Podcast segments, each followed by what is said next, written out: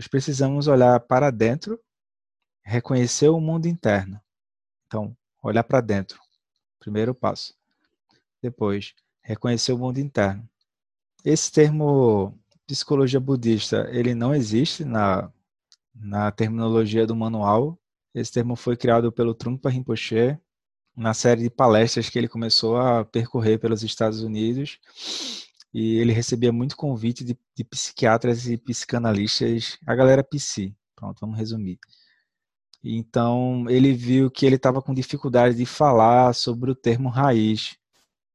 E aí ele disse: Bom, é, o que vocês estão chamando de neurose é muito parecido com o que a gente chama de dukkha, vidya, etc. Então, como é que eu posso levar o Dharma para essas pessoas? Aí ele colocou esse termo psicologia budista. O Trungpa era muito hábil nisso, assim. Então, psicologia no sentido de que você precisa olhar para dentro. Budista, porque é budista mesmo. Então, esse tema psicologia budista ele pode ser tratado pelo menos em duas abordagens. Quais são? É a abordagem dos meios hábeis, a abordagem da liberação. A abordagem dos meios hábeis é assim: é, vou encontrar com os seres na situação A ou B e como faço para tirá-los eles para tirar eles da situação, meios hábeis. A abordagem da liberação é: eu vou aspirar, é, iluminar completamente o obscurecimento kármico, atingir a liberação do samsara e dessa posição de liberação é que eu volto para ajudar. Por quê? Porque a partir do momento que a pessoa está nesse lugar que ela está liberada, ela está na mandala, entende? Então, da mandala, ela vê as coisas sem esforço, galera. Fica parecendo uma coisa meio, meio mística, né? Essa coisa de mandala, tal, etc. Mas não é. Por exemplo, mandala da cozinha. Como é que funciona a mandala da cozinha? A pessoa olha, ela faz aquilo andar. Mandala do banheiro, mandala do quarto. Aí a gente tem uma sensação de que quando aquilo não está andando bem, aquilo aperta. Aí na mandala tu olha, então tu vê. Se for na mandala da Prajna Paramita, aí tu vê a Prajna Paramita. Tu olha para todo lugar e tu vê Prajna Paramita. Se for mandala de Cherezig, aí tu olha para todo lugar e tu vai dizer compaixão, compaixão, compaixão, compaixão. Então não é um raciocínio que vai me, me ajudar a acionar a mandala. É um reconhecimento da mandala que vai me ajudar a acionar a mandala. Então, na abordagem de quem vai querer usar algum método ou na abordagem de quem vai querer liberar suas dificuldades. A nossa abordagem é a segunda, que é se eu começo a liberar minhas dificuldades, o que eu preciso fazer de método vai aparecer. Por quê? Porque o, o, o que é que me trava nas situações? O que me trava são os potenciais. Quando eu falo potencial, é assim: aquilo pode é, surgir novamente ou não, tá? Então, são os potenciais kármicos ainda latentes. Eles travam a minha ação. Então, por exemplo, é, é, muito interessante olhar isso, porque o que é que a gente vai ver? A gente vai ver que, que é muito ruim você passar uma vida inteira, você passar, seja o que for, com medo do que vai acontecer. Isso se dá quando a pessoa ela foi presa em alguma bolha. Tá lá, né? Tá no manual. Uma vez que não há obscuridades mentais, não há medos. Está aqui. Prajna Paramita. Isso é uma cópia do Sutra do Prajna Paramita. Ele vai dizer: Eu vou seguir com um roteiro que tenta contemplar as duas possibilidades. Quais são as duas possibilidades? Os meios hábeis e a capacidade de usar as adversidades como caminho. Então, as palavras-chave para esse tema são os doze elos. A psicologia budista essencialmente está explicada através desse processo. Como a gente está na perspectiva de Prajna Paramita, então o processo é o seguinte: eu tenho uma natureza livre, que é a natureza ilimitada, e ela nos conduz a uma variedade de experiências de mundo. o que, é que, o que é que a gente pode olhar? O que são experiências de mundo? Pensamentos, ideias, percepções, é, projeções, teorias, julgamentos, qualquer coisa que esteja dentro da bolha são experiências de mundo. Agora, como a gente está falando de 12 elos, a gente vai limitar a experiência de mundo nesse momento à, à bolha. Mas essa natureza ilimitada, ela também experi produz experiências de mundo que são transcendentes às bolhas, que são as mandalas. Então, mandala de Prajna Paramita, mandala das cinco sabedorias, são recursos que a pessoa pode usar a partir desse reconhecimento dessa natureza ilimitada, tá? Mas aqui ele está tentando mostrar isso no contexto das bolhas. A compreensão disso, de como nós temos a natureza ilimitada e vimos a manifestar a natureza limitada, produz o que nós chamamos de visão. Então, ele está explicando o que é que significa visão. Visão é a base de todo o treinamento. Ou seja, é a página paramita, né? Ou seja, temos que primeiro compreender. Mas o processo de compreensão no budismo, ele não vem por uma acumulação de livros, por exemplo. Os livros eles são meios hábeis que a gente pode usar para inspirar os seres a eles também seguirem o caminho. Por exemplo, é, Roberto, indica um livro. Aí Roberto indica. Roberto, tu não tem outro livro para indicar, não. Eu já li aquele livro em 10 dias. Taca molesta. Que leitura dinâmica da bexiga é essa? Que a pessoa lê um livro do Dharma em 10 dias, pô. Aí. Aí eu, eu fico olhando para mim, né? Tipo, se fosse no começo, o começo é o quê? Há um, sei lá, alguns anos atrás eu ia ficar, olhe, leia de novo, com mais calma. Agora hoje não, eu digo assim, tá, a pessoa ela tá afim de ler, isso é com ela, não, não posso intervir nisso, pelo menos a conexão positiva tá boa. Agora, não, não é um livro do Dharma, tipo, tem um bocado de termo complexo, tem tudo, e a pessoa, não, eu li assim. Tu tivesse alguma dúvida? Não, não tive dúvida nenhuma, não. Ah, tá, tá bom. A pessoa tem uma hora que ela diz: Bom, mas o que, é que pode ser feito aqui? Bom, não pode ser feito nada. Tu só mantém a conexão positiva e reza. É isso. A pessoa vai ficando um pouco aquariana, entende? Que aquariana é meio assim: Ó, eu avisei. Se tu... Aí pronto. Então. Ai, ai. Ou seja, temos que primeiro compreender Entretanto, depois temos que ver o caminho inverso. Esse processo de construção da experiência convencional. Quando o Lama usa esses termos que aparentemente são muito estratosféricos, né? que é, por exemplo, processo de construção da experiência convencional, é, eu queria dizer que é porque ele está falando já do giro da roda do Dharma, onde a pessoa está pegando a luminosidade para criar as experiências, tá? É, é, é, o, é o ponto mais profundo de todo o budismo, é essa questão de como a gente pega a luminosidade e cria o aspecto grosseiro, sutil e revela o aspecto secreto. Então, isso se dá pela explicação através dos 12 elos da originação interdependente. O próprio Buda, esse Buda que ele está falando é o Buda histórico, gerou esse ensinamento. Ou seja, esse não é um ensinamento que foi sintetizado a partir de outros ensinamentos do Buda. Por exemplo, geralmente os mestres ocidentais eles geram ensinamentos a partir dos ensinamentos do Buda. Como assim? Por exemplo, o Dzogchen Polop, ele tem uma coisa que ele criou, que é Go Kind, hashtag Go Kind, siga gentil.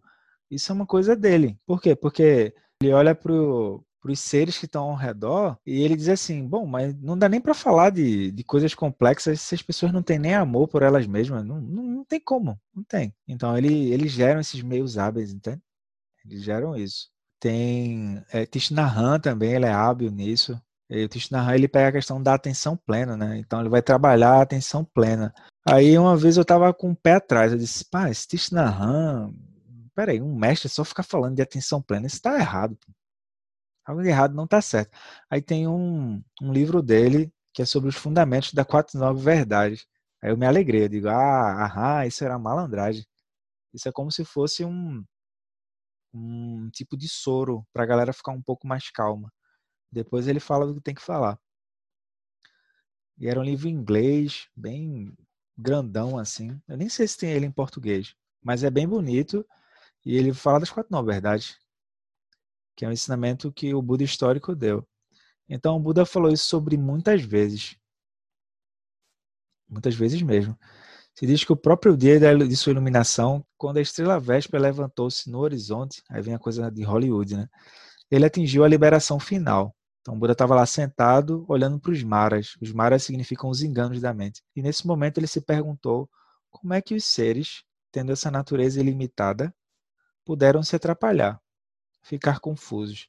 Assim ele se deu conta de que isso aconteceu em 12 etapas. Então ele viu. Ou seja, eu só consigo descrever o que está além se eu já passei daquilo. Deu para sacar essa metáfora ou não? Por exemplo, eu só consigo dizer que tem garanhuns porque alguém já passou de garanhuns, entende? Senão a pessoa vai dizer, bom, o mundo é até aqui, ó, até garanhuns. Não, existe vida depois de garanhuns. Então o Buda a contribuição dele, de fato, foi o caminho do meio, foi Madhyamika, foi os 12 elos, tá? Embora ele tenha sentado em meditação, ele não criou a prática de meditação. Embora ele tenha ensinado, pelo menos, segundo o professor Alan Wallace, 40 tipos de meditação diferentes, ele não criou a prática de meditação. Ele aprimorou a prática de meditação. E quando ele aprimorou a prática de meditação, ele descobriu os 12 elos. Quando os budistas falam em 12 etapas, de modo geral, os astrólogos se alegram. Dizemos, nós já sabíamos. Aí, como eu não entendo muito, eu vou ficar falando besteira sobre essas coisas, tá? Mas esse número 12 não tem qualquer correspondência com a astrologia. É completamente independente, como muitas outras coisas. Tais como 12 meses dos 12 os 12 meses do ano. Aí tu pode pegar também 12 horas do dia, né? De 0 a meio de 0 a 12, depois de 13, e depois de 1 a 12 de novo, aí por aí vai. Uma diferença importante é que os 12 elos são cumulativos.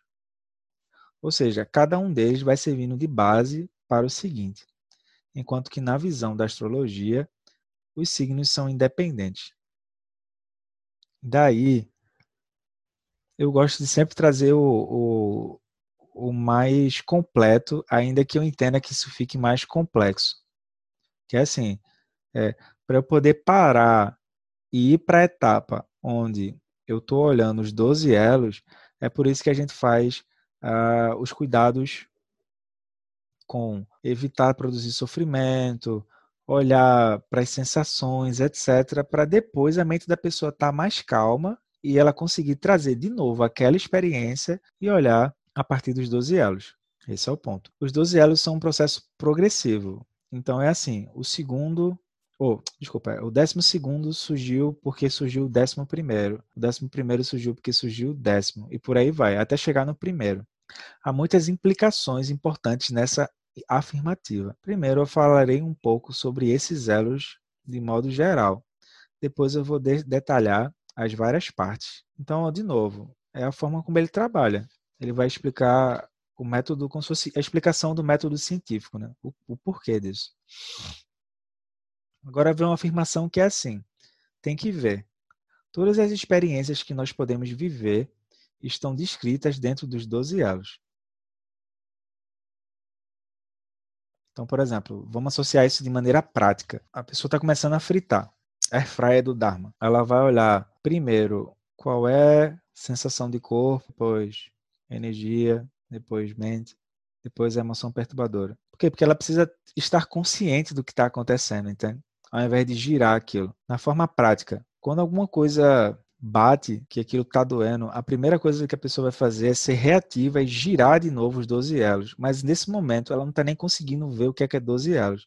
Ou seja, ela não quer perder o controle da situação. O que é que significa não perder o controle da situação? Acionar de novo o karma. O que é que a gente vai fazer? Pega esses lugares que a pessoa estava, sei lá, olhando o quadro de 240 itens e vai olhar de novo para aquilo, só que agora olhando com os 12 elos. Por que, é que eu estou falando isso? Porque, por exemplo, deixa eu pegar uma coisa mais simples. Eu acho os 12 elos complicado mesmo de estudar. Vamos pegar as seis emoções perturbadoras. As seis emoções perturbadoras, no começo, elas começam como sofrimento. E no decorrer do caminho, elas vão surgir de novo, entende? Mas eu não olho mais para elas como sendo perturbadoras. Eu não estou mais com a visão de um ser senciente, olhando para aquilo, tentando afastar, etc. Eu tenho um discernimento, da mesma forma que os Budas e Bodhisattvas do passado, do que é aquele processo que eu estou chamando de sofrimento. Então, por exemplo, quando uma pessoa pegar o Prajna Paramita, ela vai ver carência é vazia, vazio é carência. Carência nada mais é do que vazio, vazio nada mais é do que carência. E, do, e por aí vai, entende? Do mesmo modo, aí ela vai. Ela vai olhando isso, entende? É isso que ela vai fazendo. Deu para sacar mais ou menos, galera? Que é assim, eu pego a mesma experiência e dependendo do, do, de onde eu tô, de onde o, o, alcance do meu olho do Dharma está olhando, eu olho para aquela experiência de forma mais ampla. Por exemplo, eu posso dizer assim: é, vamos estabelecer relações melhores. Quando eu estou pegando só o termo relações melhores, eu estou pegando uma coisa super complexa e sintetizando. Mas é o que a pessoa está entendendo, entende? Relações melhores. Depois eu volto de novo e vejo, não, o que eu estou chamando de relações melhores é equilibrar o décimo primeiro elo. Aí depois ela volta de novo. Bom, mas eu fiz um voto. Então como é que eu volto? Como é que eu volto com o voto para voltar a se relacionar com as pessoas? Aí ela entende, ah, quinto passo. Deu para sacar, ou seja, o, o objeto de mente é relação. Mas aí eu primeiro entendo que aquilo pode trazer sofrimento, depois olho de novo para a relação. Aí é como se eu trocasse o quadro, né? Tipo, Aí, ah, tá. Trouxe mais perto aquilo que eu estou chamando de relação. Vejo os 12 elos. Ah, tá. Por 12 elos não vai. Troco. Ah, tá. Vejo. Quinto passo. Por isso que ele fala que a visão é o começo do, do caminho, é o meio e também é o final do caminho. Quando o Buda levanta, o que é que ele vai falar? Ele vai falar da visão o tempo todo. Por mais. Mas, por outro lado, eles nos conectam como uma escada de 12 degraus. Então, essa outra forma de falar dos 12 degraus são os 12 elos em uma escada. E a meditação ela é o corrimão. Deu para sacar? Com a meditação, pego no corrimão e vou andando. Quando eu quebrei o tornozelo, eu, eu realmente entendi para que é que servia um corrimão, assim, porque tu botava a mão do lado, e, é, pezinho para frente, pezinho para trás, aí tu parece um Robocop assim andando, um Megazord, né? Quem viu Power Ranger lembra. Aí, ou seja, a, o corrimão é que era a segurança. Aí, é, com a experiência com a natureza última. Então, ó, é um pouco complexo, mas a forma como a gente está olhando já é assim. Os 12 elos, eles já são a manifestação direta da natureza última. O que difere se eu consigo ver isso ou não é a vidya ou vidya. Então eu tenho uma porta que do lado de cá tem a vidya, do lado de lá tem vidya. Se for em tibetano, do lado de cá tem marikpa, do lado de lá tem Rigpa. Se for em português nordestino, recifense. Do lado de cá, a gente tá lascado, do lado de lá tem lucidez. É isso. Na verdade, na verdade, como a gente tá vindo da experiência última, não tem isso de tá lascado ou não tá lascado, né? É se tem reconhecimento da experiência ou se não tem. É isso. Vamos vendo. Então, que esse processo dos 12 elos descreve as nossas experiências. São, pois, 12 experiências. Mas experiências de quê? São experiências que brotam da natureza última. Quando o Lama fica ressaltando esse termo experiência, é que é assim, significa que aquilo é, aparenta ser de um jeito, mas quanto mais perto tu chegar, aquilo é visto de outra forma. Por exemplo, é, por que, que a gente sabe que é, o que é que acontece com a água a 100 graus Celsius? Pessoal de química aí, pessoal que assistiu Breaking Bad. Por que, que a gente sabe disso? Porque veio alguém, fez aquele experimento e deixou descrito para a gente repetir. É a mesma coisa, entende? É a mesma coisa. Então, é, se os mestres estão dizendo que isso é a natureza última, mesmo que a gente não consiga ver nesse exato momento, que a gente pelo menos guarde isso no coração. Porque na hora que Maharaja bate, na hora que a impermanência bate, aquilo é muito assustador. A pessoa entra em surto, valendo. E eu não estou falando isso desmerecendo, não. Estou dizendo que tipo é comovente isso, porque não precisaria, entende? Ou então que ela entre em surto, pode entrar, mas que ela tenha lucidez de que não é transmigrando que vai resolver. Que ela pare um pouco, respire, se acolha, se acolha.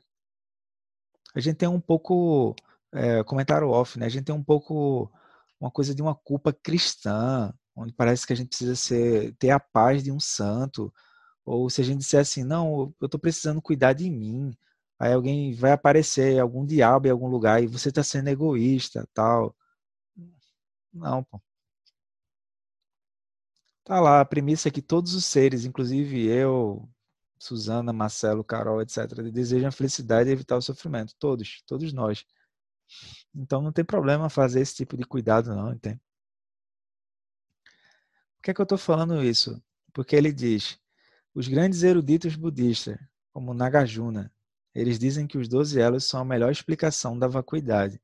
Porque ao analisar as experiências, ou seja, ao ter o corrimão, que é a meditação, e convidar as experiências para olhar com cuidado, vemos como elas são construídas, e não como mundos, ou tampouco matéria, ou como objetos, seres, que é o que parecem que são. Por isso que ele usa esse termo experiência, experiência, experiência, experiência, que aquilo muda, né?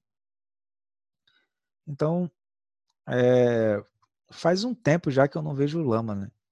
E é muito difícil conversar com ele porque ele está sempre muito ocupado.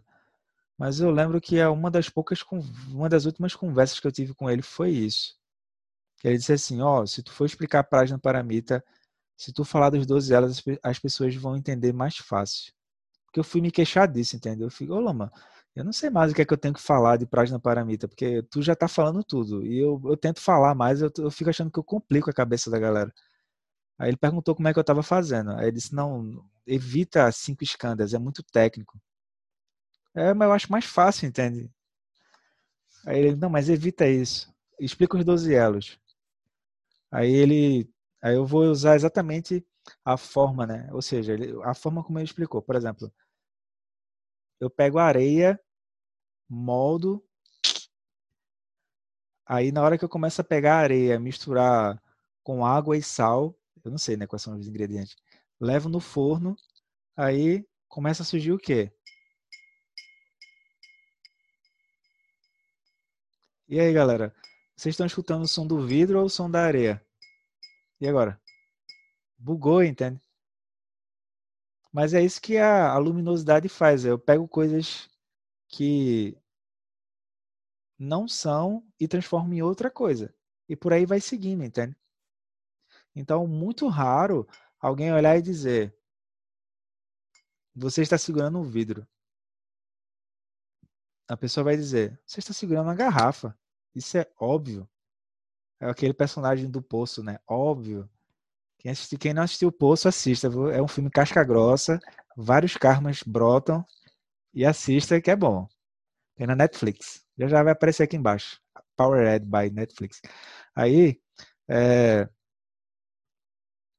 eu agora pego a garrafa e já contaminei tudo. Aí agora eu coloco um valor em cima da garrafa. Baseado em quê, galera? Na areia que eu comprei. Ou seja, eu estou num mundo totalmente onírico, que é um mundo abstrato. Por exemplo, eu vim da área de, de engenharia, é, você pega cálculo, aquilo é totalmente abstrato, entende? Vetor zero, vetor universo, não sei o que lá, e vai-se embora, assim. É, limite de uma conta quando vai para o infinito. A pessoa, bom, infinito é aonde? Não sei, mas tu bota lá, calcula, tem um resultado e porque aquilo funciona, é aquilo é assim mesmo. É isso.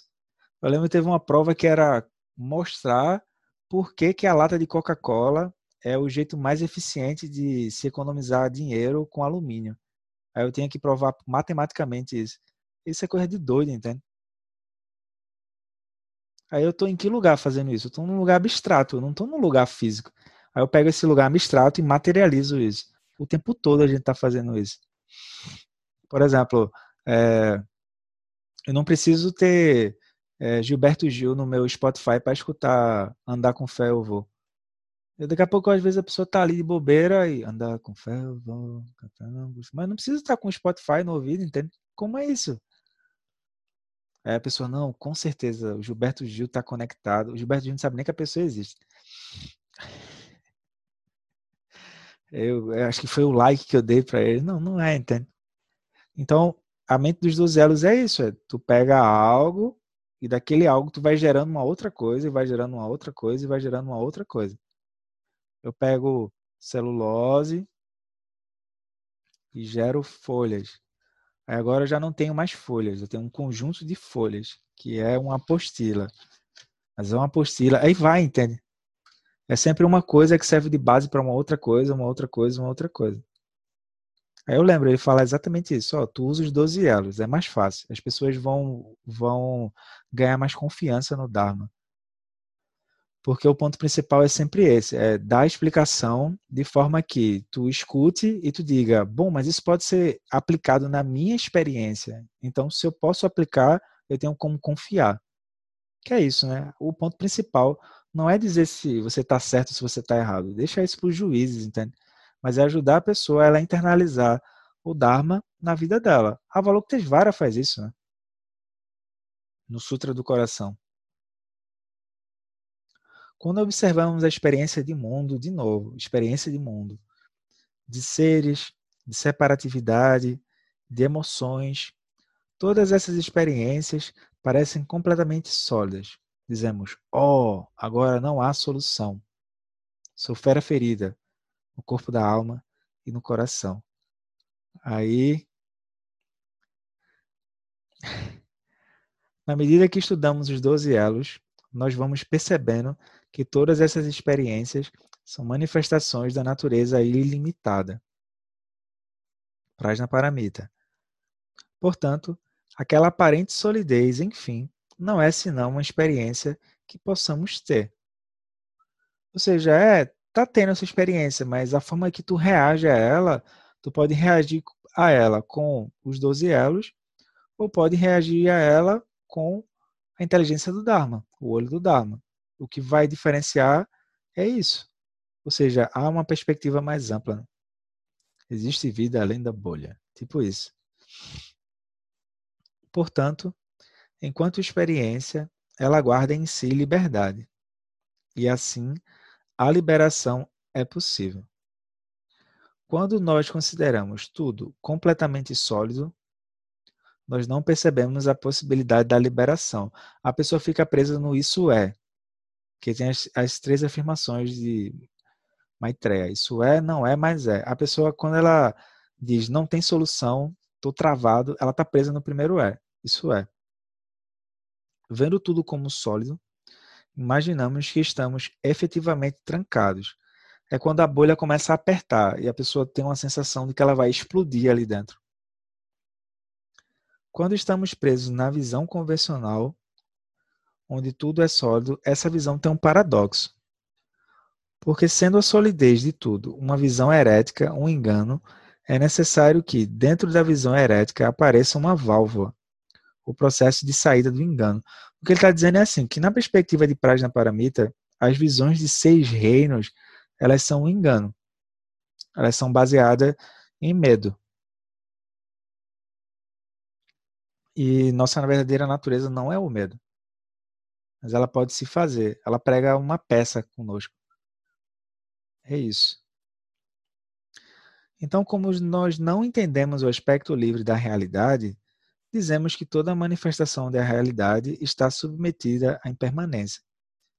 Então, ele está tentando fazer um, uma ponte aqui, que é o seguinte: é justamente como a gente não entende ainda o aspecto de vacuidade, não dualidade, etc. Essas características do aspecto último. Então a gente precisa falar de algo que a pessoa consiga ver, tocar, entender. Compaixão, entende? É bom a gente lembrar que o budismo inteiro é baseado em compaixão. Então, enquanto a gente fala de impermanência, a impermanência é uma forma de apresentar a vacuidade, mas é como se a impermanência fosse um primeiro passo para a pessoa começar. Então, a impermanência é uma palavra que entendemos. Quando ele diz assim, que entendemos, é, eu vejo que o que o Lama está querendo mostrar é assim: eu vejo, entendo, internalizo. Eu vejo, entendo, mas agora eu internalizo. Então, como é que eu faço para internalizar? Eu volto e pego exemplos simples.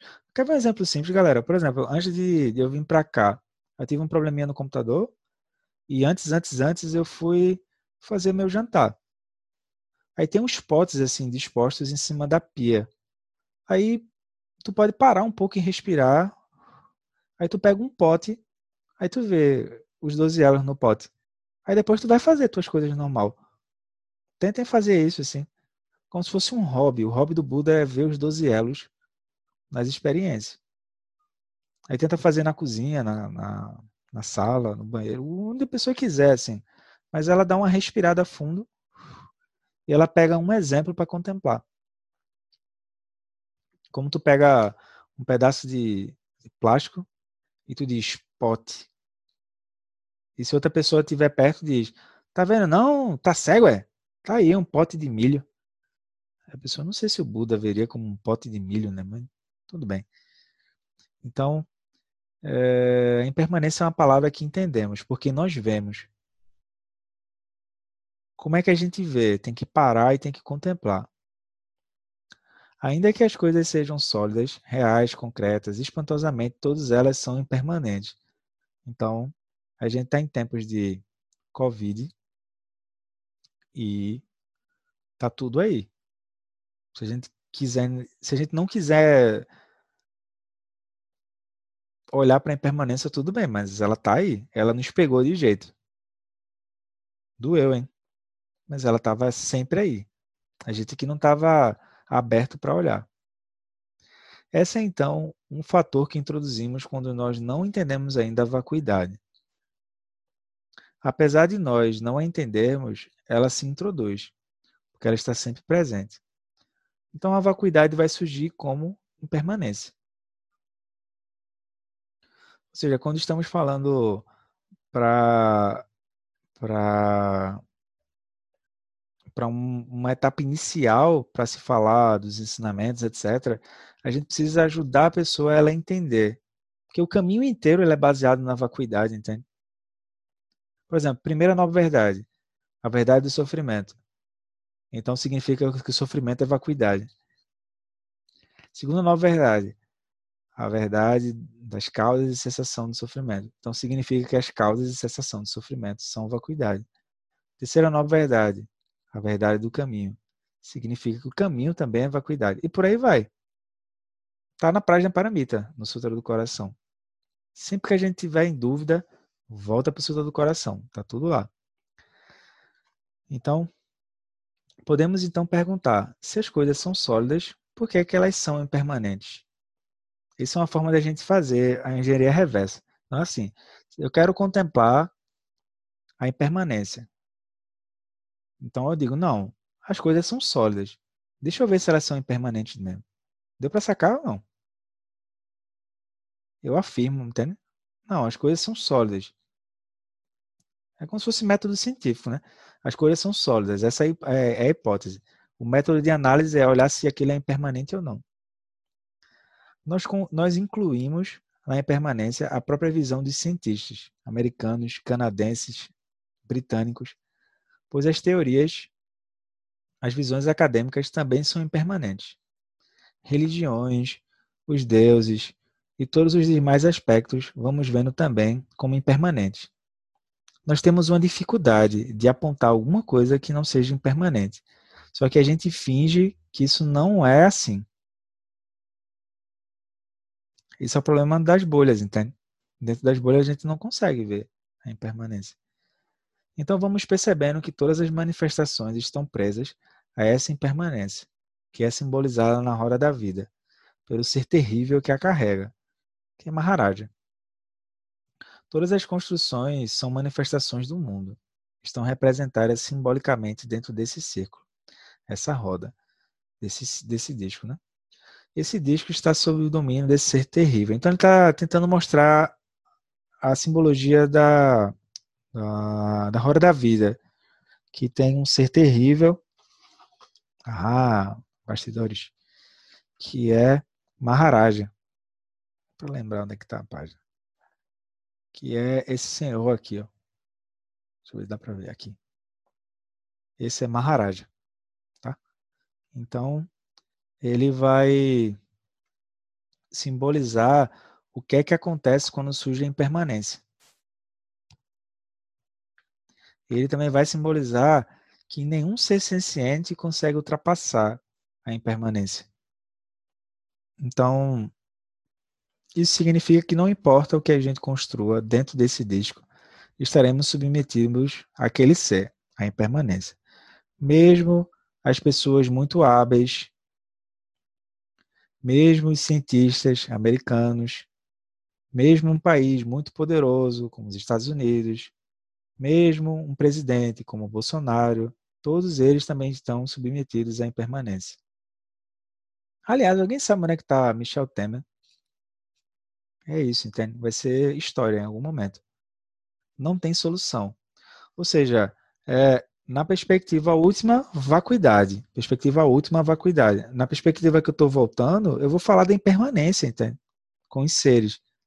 Por exemplo, a compaixão, como compaixão.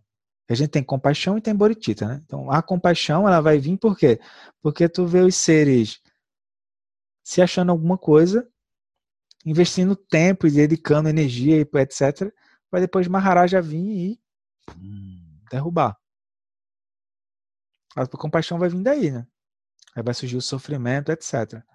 Por Bodhicitta, não. Por Bodhicitta, eu estou entendendo todo esse processo. Então, aqui a gente já está vindo por Bodhicitta, tá? Aí é bonito, porque na terça-feira eu vejo a abordagem vindo da compaixão. Na quinta, eu venho por Bodhicitta. Aí eu entendo que no final, no final, no final, é tudo Bodhicitta.